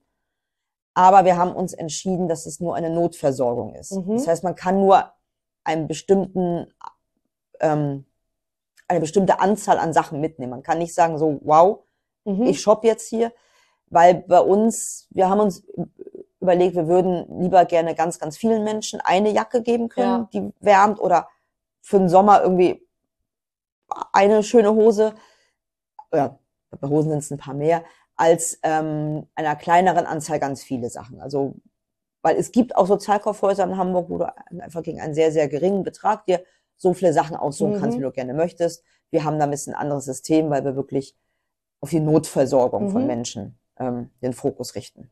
Und da braucht man dann, wie gesagt, einen Nachweis für. Also da kann jetzt nicht jeder einfach. Nee, aber es gibt relativ viele. Also du, ähm, diese üblichen Bescheide wie ALG 2, ähm, aber du kannst auch so, wenn dein Asylantrag zum Beispiel noch nicht genehmigt wurde, aber du im Verfahren bist, dann kannst du auch zu uns kommen. Mhm. Wenn du in einer Wohnunterkunft, in einer öffentlichen bist und noch gar nichts hast, wenn du keine Papiere hast, kannst du auch zu uns kommen. Ähm, das heißt, da haben wir eine relativ lange Liste auf unserer Homepage, auch da kann man sich vorher informieren und auch da, wenn man da irgendwie nicht ganz sicher ist, ob man in die Gruppe fällt oder ob jemand, den man selber betreut, in die Gruppe fällt, einfach eine Mail schreiben, mhm. mal nachfragen. Ist anscheinend eh ein guter Tipp, bei Zweifel immer mal eine Mail schreiben. Ja. Und ähm, wenn ich jetzt zum Beispiel nicht in die äh, große Elbstraße kommen möchte, kann ich auch in dem Store helfen oder ist da genug äh, Personal in Anführungsstrichen? Nee, da kannst du auch sehr gerne helfen. Okay. Äh, Im Gegensatz zur großen Elbstraße haben wir da aber Timeslots. Mhm. Das heißt, da trägt man sich verbindlich für einen Timeslot ein. Das ist einfach dem geschuldet. Es ist ein Laden mit Kundenkontakt. Da müssen einfach, wenn wir den aufmachen, drei Leute da sein. Ja. Ähm, da funktioniert dieses einfach machen, einfach hingehen nicht, weil man, es bringt auch nichts, wenn dann irgendwie zwischen 14 und 16 Uhr zehn Helfer sind. Ja. Weil dann steht man sich auf den Füßen. Ähm, das heißt, da müssen wir so ein bisschen mehr mit Terminen arbeiten. Aber das kann man dann auch gucken. Und da diese Timeslots, die gibt's bei euch dann auf der Homepage oder? Auf der Homepage, genau. ja. Kann man sich dann angucken. Genau. Okay, ja, das ist ja gut. Und wer entscheidet dann eigentlich, wo was hinkommt? Also was bleibt bei euch in der Kleiderkammer, was kommt in die Stores, wie, und es wird ja auch so manchmal schon ähm, weiter verteilt. Ne? Wer, wer, wer entscheidet das und wie, wie läuft das Ganze ab? Ähm, das machen wir nach Bestellung. Mhm. Das machen wir wirklich nach Bestellung. Initiativen schicken uns Mails. Wir haben so ein Bestellformular, ähm, so zum Beispiel das Café mit Herz. Ja. Das schicken uns dann das Bestellformular, da brauchen wir dann 10 Jeans in Größe M für Männer, 15 Long, Longsleeves in L. Das packen wir zusammen und dann holen die es ab oder beliefern es. Und genauso machen es ist die Stores auch. Die gucken, was für einen Bestand haben wir. Ähm, wenn der zur Neige geht, machen sie genauso eine Bestellung. Wir unterscheiden nicht, ob Sachen an eine andere Initiative, an einen anderen Verein mhm. gehen oder zu uns in die Stores. Okay. Das Einzige, was wir ein bisschen ähm, separat machen, ist, dass wir ab einer gewissen Zeit im Jahr Sachen für die Obdachlosenhilfe reservieren. Mhm. Dass dann nicht mehr jeder zum Beispiel Jogginghosen bekommt. Wenn man sagt, das ist so ein Mangelartikel, der ist so essentiell für die Obdachlosenhilfe, gerade zum Drunterziehen oft jetzt im Winter, ja. dass der so ein bisschen ähm, reserviert ist oder auch richtig robuste Winterschuhe, dass wir sagen, die geben wir nicht einfach so weiter, die sind ganz explizit für Menschen, die auf der Straße leben. Okay, aber ansonsten. Ja. Ansonsten kann man auch, wenn man vielleicht in einer Schule arbeitet und da ein Schüler oder eine Schülerin zum ja. Sportunterricht ähm, keine Sportsachen mitbringen kann, einfach mal auch wieder eine Mail schreiben und äh, würde das dann. Kann kriegen. gleich auf der Homepage gucken. Es gibt so einen Bereich bestellen, da mhm. ist unsere Liste und das ist ein, gut, dass du es sagst, weil das ist für uns total wichtig. Also mhm. für uns ist total wichtig, dass die Leute, die ähm, mit potenziell bedürftigen Menschen arbeiten, mhm. das sehen und uns mitteilen, dass wir helfen können. Ja. Weil wir sind in dem Sinne in der großen Elbstraße. Da sitzen wir auf tollen Sachen und warten, dass Leute kommen und sagen, ich brauche das und das und das. Also mhm. wir sind angewiesen darauf, dass Lehrer, Lehrerinnen, Menschen, die in der Kita arbeiten, die Augen aufmachen und sagen so, hey, ich sehe, hier ist ein Bedarf. Also wir kriegen wirklich von Kita, wir haben ganz tolle Mails, wir haben jetzt ein ganz, ganz tolles ähm, ganz tolles Beispiel. Da hatte eine Lehrerin in der Grundschule gesehen, boah, da sind ganz schön viele Kinder ohne richtig gute Winterjacken. Ja. Ist aber irgendwie auch blöd, die anzuschnacken. Die hat bei uns ähm, bestellt, so, ich glaube in vier, fünf, sechs verschiedenen Größen, jeweils drei Stück. Die hängen jetzt da bei denen. Mhm. Und dann darf ein Kind da mal hingehen.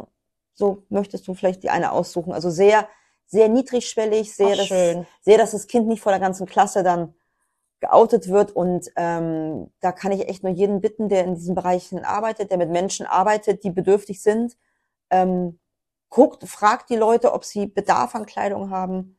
Ähm, Im schlimmsten Fall sagen wir, wir haben das gerade nicht vorrätig oder wir haben die Größe gerade genau, nicht. Genau, ist ja kein Weltuntergang. Aber ne? dann haben ja. wir vielleicht zwei Wochen später die Größe mhm. oder die Menge. Ähm, das hilft uns total weiter, wenn mhm. Leute so auf uns aufmerksam werden und auf uns zugehen und sagen, ich brauche Sachen, ich habe Bedarf ich arbeite in der Kita, ich arbeite in der Schule, ich arbeite im Sportverein.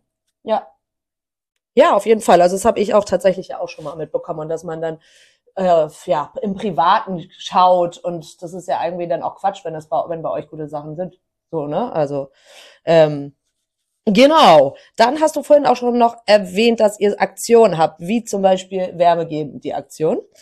Und ähm, was gibt's da noch für Aktionen? Äh, wir haben den fairen Schulstart. Mhm. Den machen wir jetzt auch schon seit 2016. Da sammeln wir mit Butni zusammen Schulranzen. Mhm. Gut erhaltene Schulranzen. Ähm, seit zwei Jahren, auch dank ähm, der Hilfe der Rotaria, befüllen wir die Schulranzen auch und geben sie dann ab.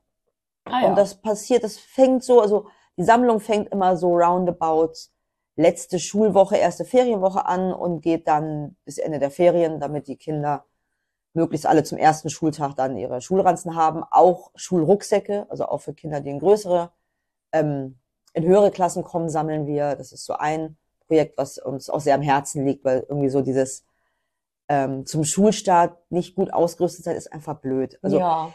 die Kinder werden so oder die Mitschüler merken schnell genug, ob ein Kind aus einer armen oder reichen Familie kommt. Das mhm. ähm, bleibt nicht aus, das können wir nicht verhindern, aber wir möchten irgendwie, dass jedes Kind wenigstens an seinem ersten Schultag so mit dem gleichen Start da reingeht, dass alle ihren coolen Ranzen haben mit coolen Sachen drauf und Dinosaurier und Autos und Pferden. Ja.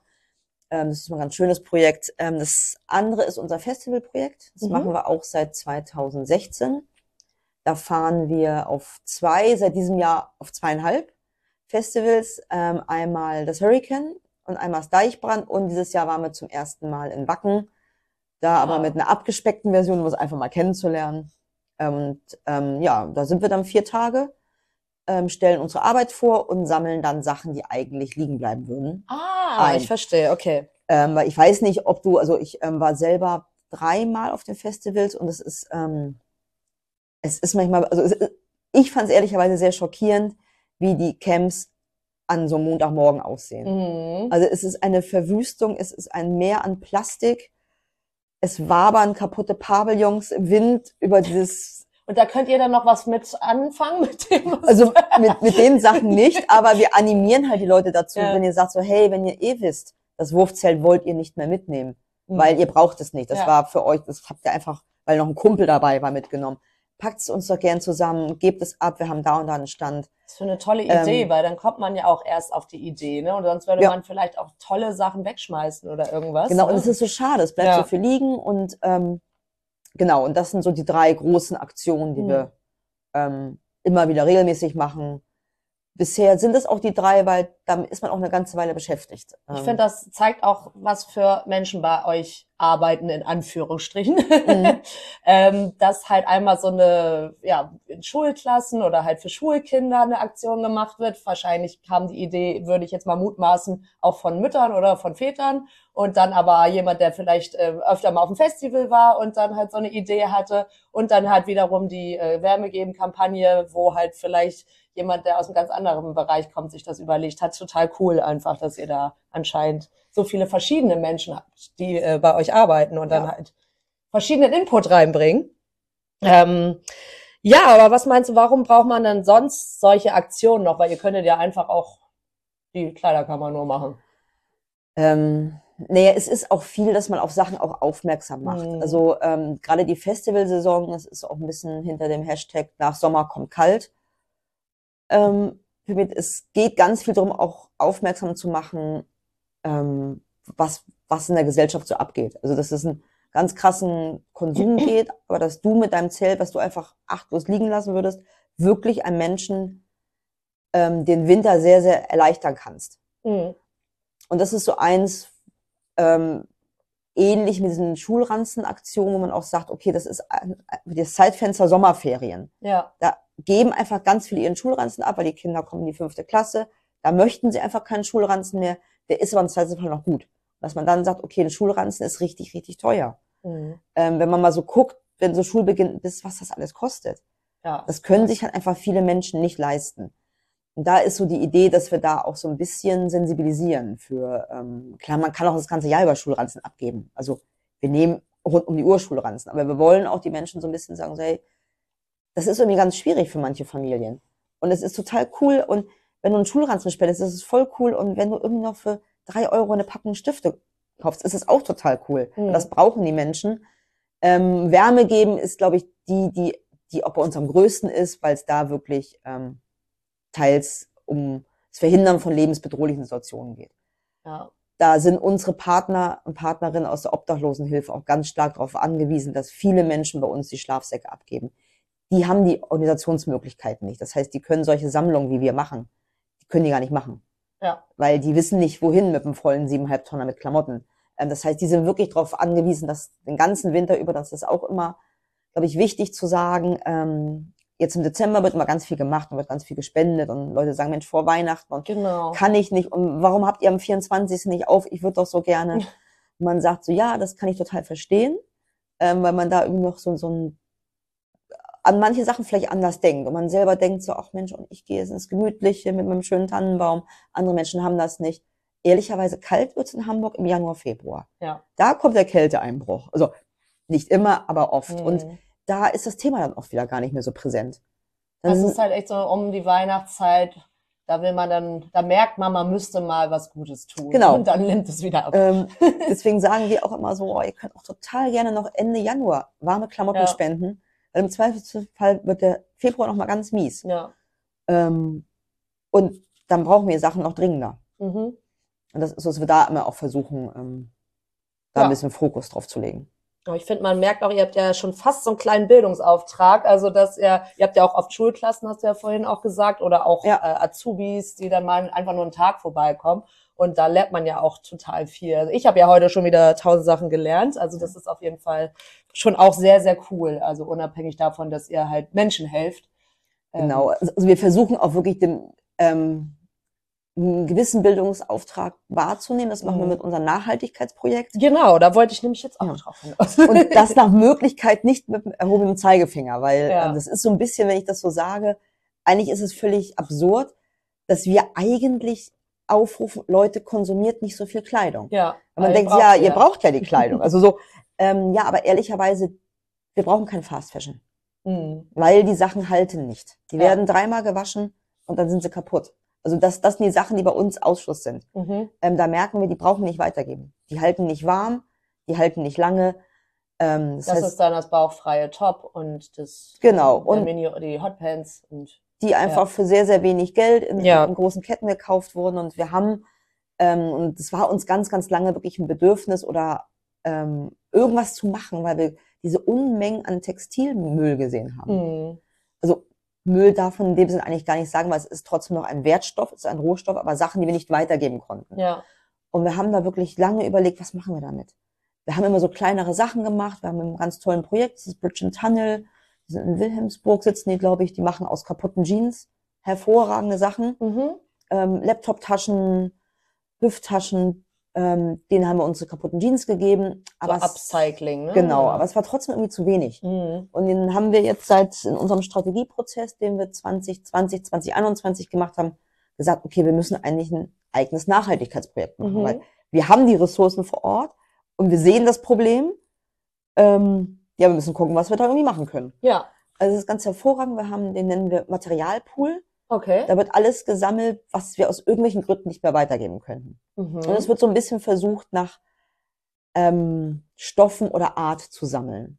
Also zum Beispiel Baumwollshirts oder ähm, kaputte Decken, kaputte Handtücher, die wir teils an Tierheime weitergeben, weil Mhm. ein Tierheim stört jetzt nicht, wenn die Decke große Löcher hat, Ja. wenn die zusammenklappen können.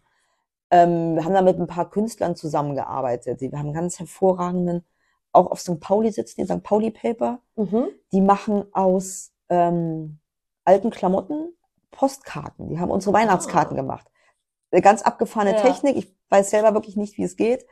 Ähm, Teil unserer Buffdies war da, hat sie es mal angeguckt. Die machen mit verschiedenen Techniken, lösen sie die Fasern und dann wird da Pa- Papier draus gemacht. Okay, cool. Ähm, und das sind so kleine Sachen. Und was aber da so ein großer Aspekt ist auch noch, wir machen Workshops. Mhm. Ähm, und das ganz explizit mit Schulklassen. ah, Wo okay. wir sagen, wir wollen auf möglichst nahen, also oder so einem Hands-on-Weg, denen das zeigen, weil die kommen zu uns, dann kriegen so ein bisschen Input und dann packen sie halt mit an und sehen vor allen Dingen, also sie sehen dann gute Kleidung zum Weitergeben, schlechte Kleidung zum Mhm. Weitergeben. Die kriegen Verständnis für, warum eine Polyesterhose keinen Sinn macht, warum eine gute Jeans aber total gut ist, weil die hält 10, 12, 15 Jahre im besten Fall. ja. Ähm, und das versuchen wir aber halt möglichst ähm, ohne irgendwie mit dem erhobenen Zeigefingers zu machen, die aber für das Thema zu sensibilisieren, weil ehrlicherweise, das sind halt die Menschen, die jetzt anfangen zu konsumieren. Ja. Ähm, die sind aber noch nicht so eingefahren in ihren Konsum, in ihren Konsumverhalten. Also da hat man noch so das Gefühl, hey, wenn die Input mitbekommen und die haben Bock drauf. Auf jeden also, Fall. Und dann nicht mit erhobenem Zeigefinger. Nee. Mega. Und Ja. das bringt Spaß. Das ist ein tolles Projekt, ähm, was wir auch aufbauen, ausbauen wollen. Da können wir auch immer ehrenamtliche Helfer brauchen. Auch Leute total, die vielleicht nähen können. Weil wir Mhm. selber auch kleine Upcycling-Sachen bei uns machen. Mhm. So einen ganz kleinen Stil, aber wir machen zum Beispiel Baby-Krabbeldecken aus ähm, Stoffen, die wir so nicht weitergeben können. Da werden dann Kopfkissen Ach, zerschnitten, cool. da werden andere Decken zerschnitten und die werden dann zu ganz her herzzerreißenden, süßen Babydecken ähm, wieder Ach. zusammengeklöppelt. Ich kann es nicht, ich kann aber auch keinen Knopf annähen. Also genauso wenig wie ich falten kann, kann ich nähen. Ja. Insofern bin ich da auch nicht die richtige Ansprechpartnerin, aber wir haben da einige, die wirklich ähm, Ja, okay, also wenn Menschen ihr, sehen, wenn die ihr nähen könnt. Männer natürlich nur Ja. nähen könnt, meldet euch gerne bei Hanseate Gelb. Nein.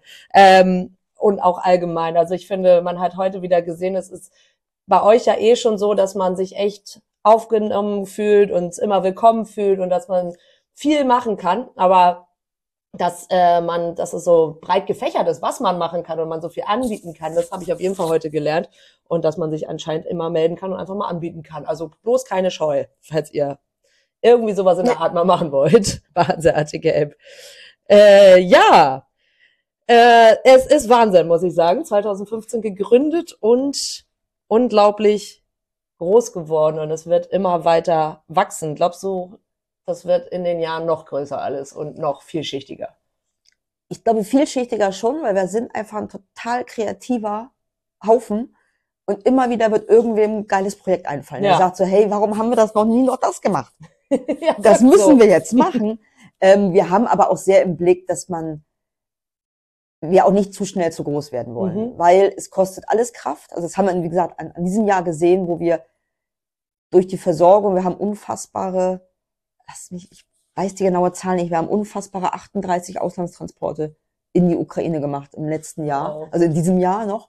Wir machen sonst zwölf pro Jahr. Mhm. Ähm, da haben wir gemerkt, ja, wir können eine ganze Menge bewegen, aber wir haben auch ganz viele Menschen bei uns und wir haben Menschen mit unterschiedlichem Tempo und wir haben Menschen, die auch, wir haben ganz, ganz viele Menschen, was ich vorhin meinte, aus dem Inklusionsbereich. Wir haben AVM-Dualschüler, wir haben Menschen, die ähm, mit dem 16i-Teilhabe-Chancengesetz kommen bei uns. Das sind Menschen, die seit mindestens fünf Jahren im Leistungsbezug sind. Die bringen alle ihre Geschichten mit. Die sind aus Gründen seit fünf Jahren im Leistungsbezug. Ja. Das heißt, man muss auch aufpassen, dass man nicht zu schnell vorangeht, dass man die mitnimmt und dass man auch ähm, genug Ruhepausen lässt. Mhm. Dass es nicht irgendwann so ist, dass alle völlig überarbeitet sind, weil das ist, glaube ich, gerade im sozialen Sektor, das höre ich auch, auch von vielen ähm, Freunden, Freundinnen, die in dem Bereich arbeiten oder von unseren Partnern und, und unserem Partnerverein, weil du im sozialen Sektor ist es immer Bedarf.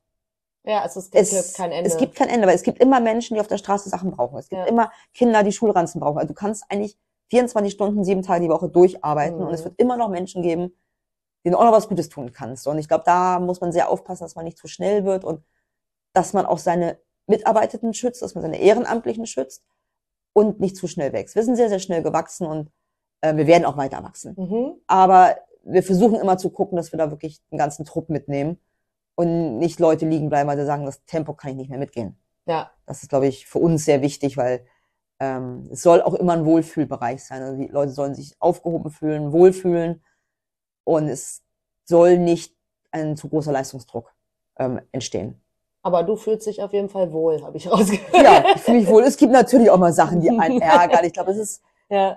wir sind eine große Familie Mhm. und auch in einer großen Familie knatscht es mal und ähm, knackt mal und es gibt Leute, wo man sagt so, oh nee Mensch, da hat man sich jetzt gestritten, aber das ist, glaube ich, was wir immer ganz gut können. Wir ähm, holen uns wieder zusammen. Mhm. Also wir reden miteinander, wir haben, was wir ganz ein- eingangs kurz erwähnt haben, wir nehmen jetzt dieses Thema Awareness schärfer ins Mhm. Auge, dass wir sagen, da müssen, Schön. da müssen wir be besser werden, da haben wir viele Sachen, glaube ich, nicht ausreichend gemacht, weil man immer dachte, oder man dachte vielleicht, naja, wir sind ja eh ein guter Verein, weil wir kümmern Ja, uns klar. um gute Sachen. Und dann denkt man immer so, nee, aber auch bei uns gibt's Sprüche, die nicht okay sind. Oder bei uns Genau. werden Sachen gesagt, die nicht gehen. Das mussten wir auch erstmal lernen. Das haben wir jetzt gelernt. Wir haben dafür ehrlicherweise auch unter anderem seit einem Jahr etwa einen Sozialarbeiter, mhm. der sich genau um diese Sachen kümmert, mit vielen anderen Sachen noch auch, weil wir gesagt haben, okay, wir leisten nicht nur soziale Arbeit nach außen, sondern auch nach innen. Also wir haben auch Leute, die einen Bedarf an sozialpädagogischer Arbeit nach innen brauchen. Ja. Ähm, und da gehen wir das Thema jetzt verstärkt an. Schön. Also das äh, klingt auf jeden Fall alles mega. Ich bin sehr begeistert. Auch äh, ja, wie du erzählst. Und ich habe heute super viel gelernt und finde es halt total, total schön. Ähm, hast du denn noch irgendwas, was du gerne noch loswerden möchtest, was du unbedingt noch sagen möchtest? ähm, ja, was ich, oh, es gibt so viele Sachen, die man noch sagen möchte. ähm, ich würde mich total freuen, wenn sich noch mehr Menschen in Hamburg oder auch generell in ganz Deutschland ehrenamtlich engagieren. Mhm. Und nicht nur wirklich, nicht nur bei uns. Also das tut überhaupt nicht Not. Es ist total wichtig, dass es jetzt zur Freiwilligen Feuerwehr geht oder Tierheime brauchen immer. Ich glaube auch der F FC St. Pauli hat so viele Sparten, die Support brauchen. Den AK Awareness, ähm, mhm. andere Sachen. Also es tut total gut, sich für irgendwas zu engagieren. Und so gerade wenn es im Job mal irgendwie blöd läuft oder man von Arbeitskollegen genervt ist, ist es total gut. Man sagt, ja, mach ich auch noch was Sinnvolles. Auf jeden Geh Fall. Gehe abends nochmal irgendwo hin und kann mich da irgendwie auspowern. Ähm, und ja, und ähm, ich würde mich auch immer mehr freuen, und deswegen gefällt mir es bei unserem Verein so gut, wenn gerade ähm, Frauen in Bereiche gehen, wo sie vielleicht nicht in der Überzahl sind. Ja. Also wenn die in die Freiwillige Feuerwehr gehen und wenn sie wie bei uns äh, zu dritter die Logistik wuppen, obwohl wir auch ganz tolle Männer haben, die bei uns mhm. in der Logistik arbeiten, mhm. aber es ähm, gibt ja ähm, auch schöne Beispiele bei euch, aber und das ja. ist total spannend. Also ich glaube, wenn man sich auch traut, in Bereiche zu gehen, die nicht als typisch weiblich gesehen werden, mhm. ähm, wo man sich auch mal fragen kann, was ist typisch weiblich, was ist ja. nicht typisch weiblich, aber es ist ja ehrlicherweise noch oft so, dass ähm, es da Assoziationen gibt. Auf jeden ähm, Fall. Und es ist total spannend und Genau, und einfach auch, glaube ich, manchmal einfach trauen, ne? Also äh, ich, ganz oft glaube ich, dass Leute denken so, ach, also selbst bei ehrenamtlichen Sachen, wo ja eigentlich klar ist, man wird sozusagen gebraucht, trauen sich ja. Leute oft nicht. Und deswegen äh, finde ich das bei euch, damals 2015 fand ich das halt super, dass man halt loslegen konnte. Einfach das ist ja immer noch so, aber damals war es halt noch mal viel, viel, viel krasser, weil da ja die große Geflüchtetenwelle war. Ja, und ähm, ich, ich bin damals auch nicht mit selbstbewusster Brust da in den ja. Laden rein und habe gesagt, so, hey, ich bin toll, ich will machen. ja. Sondern war auch eher so, oh Gott, kann ich das überhaupt und brauchen mhm. die mich mhm. überhaupt? Und oh, ich kann ja, also ähm, das ist, glaube ich, bei ganz vielen, die erstmal so hm, sich eine Sache angucken. Ist ähm, leider Gottes auch das bringt total Spaß. Frauenthema. Ne? Ja, es ist oft ein Frauenthema, dass mhm. die dann eher zurückschrecken vor mhm. Sachen und sagen auch, hm, lieber, zweite Reihe, lieber nicht irgendwie. Das mhm. ähm, ist, äh, wir sind, macht, wir macht sind, das, Mädels und ja. Jungs, alle. Und es bringt Spaß. Ja. Das auf jeden Fall, das haben wir rausgehört. Cori, vielen, vielen Dank. Das war so eine schöne Sendung mit dir und so spannend. Und äh, ja, ich muss jetzt auch noch mal wieder raus, äh, raus äh, gucken in meinen Kalender, wann ich da mal wieder vorbeikommen kann. Und äh, ja, vielen, vielen Dank dir lieben Dank für die Einladung. Es hat äh, total Spaß gebracht. Irgendwie habe ich das Gefühl, wir könnten noch drei Stunden ja, weiter, können wir auch, aber aber irgendwann sprengen wir auch den Rahmen. Ja. Ähm, holen wir mal beim Bierchen im Jolly nach. Genau. Dann äh, können wir noch uns gegenseitig ein paar Anekdoten aus äh, diversen Begebenheiten erzählen. Genau. Ihr könnt Vielen Dank für die Einladung. sehr, sehr gerne. Dankeschön. Tschüss. Tschüss.